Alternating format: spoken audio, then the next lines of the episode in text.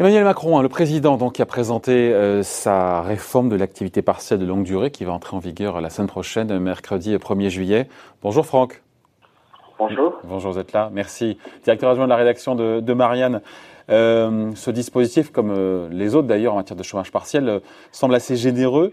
On peut considérer que pour une fois, le, enfin de nouveau, le gouvernement n'y va pas petit bras sur ce coup-là. Ben, c'est vrai. Alors bon, peut-être d'abord détailler de, de quoi s'agit-il. Il s'agit de, de, de, prolonger au maximum pendant deux ans. Hein. C'est renouvelable par semestre quatre fois.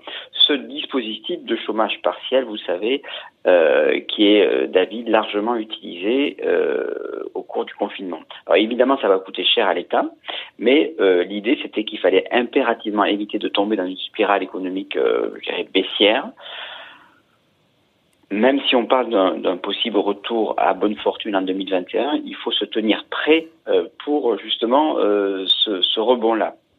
Alors, euh, le, le, gouvernement dit qu'il va soutenir les entreprises, les salariés, il va verser le salaire versé, pour être plus précis, le salaire versé sera donc de 84% du net et de 100% pour le SMIC, et l'État prendra en charge non pas 100%, comme euh, lors du confinement, mais 80 ou 85% si l'accord est signé avant le 1er octobre. À la différence du précédent dispositif, ce n'est pas à l'employeur seul d'engager le dispositif. Hein, ce n'est pas, euh, il n'est pas seul à décider, mais aux partenaires sociaux de le faire. Cela euh, doit correspondre à un accord d'entreprise ou de branche, dit la loi. Voilà. Mais euh, pour le coup, euh, deux questions, enfin surtout une, est-ce qu'il peut y avoir des suppressions de, euh, d'emplois pour le coup, euh, malgré encore une fois ce dispositif qui est, qui est assez généreux? Est-ce que ça concerne tous les secteurs? Parce qu'on se dit que c'est surtout chômage partiel de longue durée pour les secteurs les plus sinistrés qui ont du mal à rebondir. Alors, euh, ça va, ça va se, se faire sur les, en priorité sur les secteurs qui ont du mal à, rebondir et qui sont sinistrés. Il y a des taux de possibles faillites dans le domaine euh, de l'habillement et du commerce et de la restauration qui font froid dans le dos. Euh, mais euh, effectivement, il peut y avoir, et ça a été d'ailleurs l'objet d'un débat, suppression d'emplois euh, pendant euh, la période du, du chômage partiel, enfin, au, lorsque l'entreprise s'engage dans un dispositif de chômage partiel. Alors, c'est, c'est tout de même euh, un accord d'entreprise, donc ça doit être inscrit dans l'accord d'entreprise. Il, il, peut donc y avoir un PSE, vous avez raison, mais ce n'est pas au seul patron de le décider dans le cadre de ce dispositif-là. C'est pas, je pardon, c'est pas problématique. J'avais Philippe Martinez qui était là cette semaine euh, en plateau qui me disait mais comment est-ce que l'État peut mettre de l'argent? Est-ce qu'il y, y, a des licenciements en même temps? Alors effectivement, euh, je dirais si je devais, euh, je dirais défendre ce, dispositif, euh, je dirais que à la différence du précédent, euh, celui-ci doit se faire avec, avec un accord d'entreprise ou de branche. Donc il y a quand même des syndicats, y compris d'ailleurs celui la CGT vote beaucoup plus souvent qu'on le dit les accords d'entreprise. Euh, ça doit se faire même avec l'accord du PDG, du, pardon du, syndicat et évidemment du patron. Euh, mais là où, il a tout de même raison, c'est qu'il y a une épreuve de vérité pour les patrons. Ceux qui ont le sens un peu de l'intérêt général, et pas simplement celui de leur propre entreprise, eh bien, ils ne devront pas en abuser. Pourquoi? Parce que si tout le monde se met à faire du, du, du, des plans de licenciement et du chômage partiel, vous aurez à la fois des dépenses de l'État et puis une, spirale baissière de, crise, de récession. Euh, là, on est, on, rentre vraiment dans une logique, euh, je dirais, à la, la 1929-1933 euh, des États-Unis, une sorte de déflation.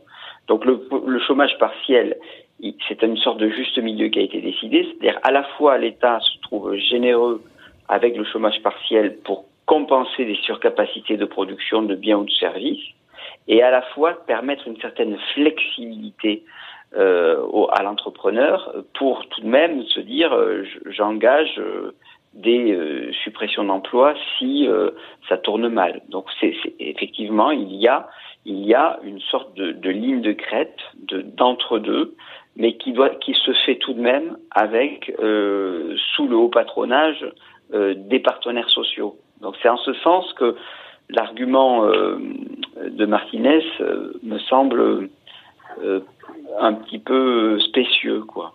Bon, vous évoquez le fait que ça coûte cher. Oui, d'autant que les finances publiques, on, en parle souvent ici, mais pas seulement.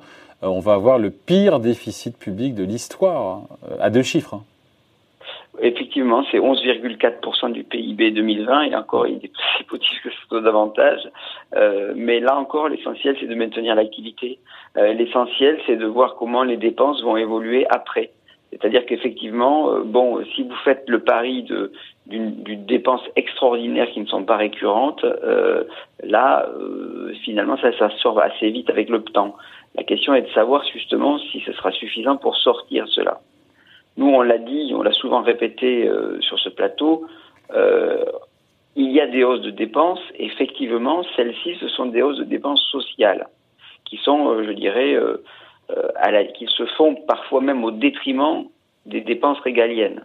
Et on a finalement un gouvernement dans une lignée assez social-libérale qui consiste à dire on ne change pas un système euh, celui de la mondialisation. On ne change pas le logiciel, mais on corrige ses effets, c'est ça? On corrige ses effets, et en corrigeant ses effets, on produit du déficit public. Euh, donc on, on, on, on, agit a posteriori. Donc effectivement, vous pouvez dire, mais au fond, est-ce qu'il ne serait pas temps de euh, changer véritablement Mais est-ce qu'on peut changer tout seul le logiciel? Ah ben alors après, ça c'est là où on rentre dans une des questions, je dirais, macro-politiques. Euh, la France ne peut pas faire seule mais en revanche, la France est une voie qui peut à elle seule d'entraînement, euh, bah, d'entraînement et puis d'autre part d'endiguer. Lorsque vous avez euh, euh, Mélenchon qui, dans sa campagne présidentielle, disait ben moi, je dis, je remets en cause les critères de Maastricht, sinon je pars. tout le monde dit, ben alors vous voulez quitter l'euro? Il dit non, mais parce que je sais très bien qu'on me rattrapera par la Manche. Hmm. C'est-à-dire que, au fond, la politique de la chaise qui est quand même une, politique de, je dirais, de stature, de, parfum un peu gaulien, eh bien, c'est une, c'est une posture qui euh, produit un changement radical si vous voulez, dans la mesure où on, a besoin de l'unanimité en permanence, euh, les, traités sont absolument figés, on, l'a souvent dit ici. À partir du moment où ils sont figés, ben, vous ne faites que vous adapter. Quand vous vous adaptez, ben, vous avez votre seule marge de manœuvre, votre seul effet de levier, votre seul levier, pardon, c'est celui de la dépense publique. Et vous faites de la dépense publique qui vise à corriger le mal fait par la mondialisation et le libre-échange, donc à faire de la dépense d'État-providence, de dépenses sociales, sur lequel d'ailleurs, je dirais, se critique à la fois la droite qui considère que c'est de l'assistanat, mais à la fois la gauche qui dit, au fond, c'est une sorte de, de, de substitut à la vraie création industrielle de richesse.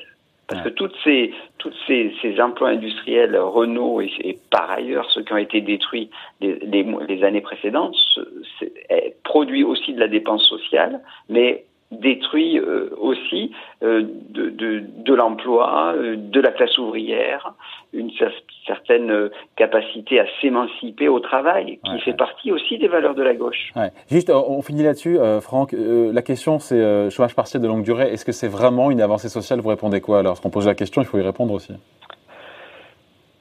Je, je suis, moi, j'ai été assez.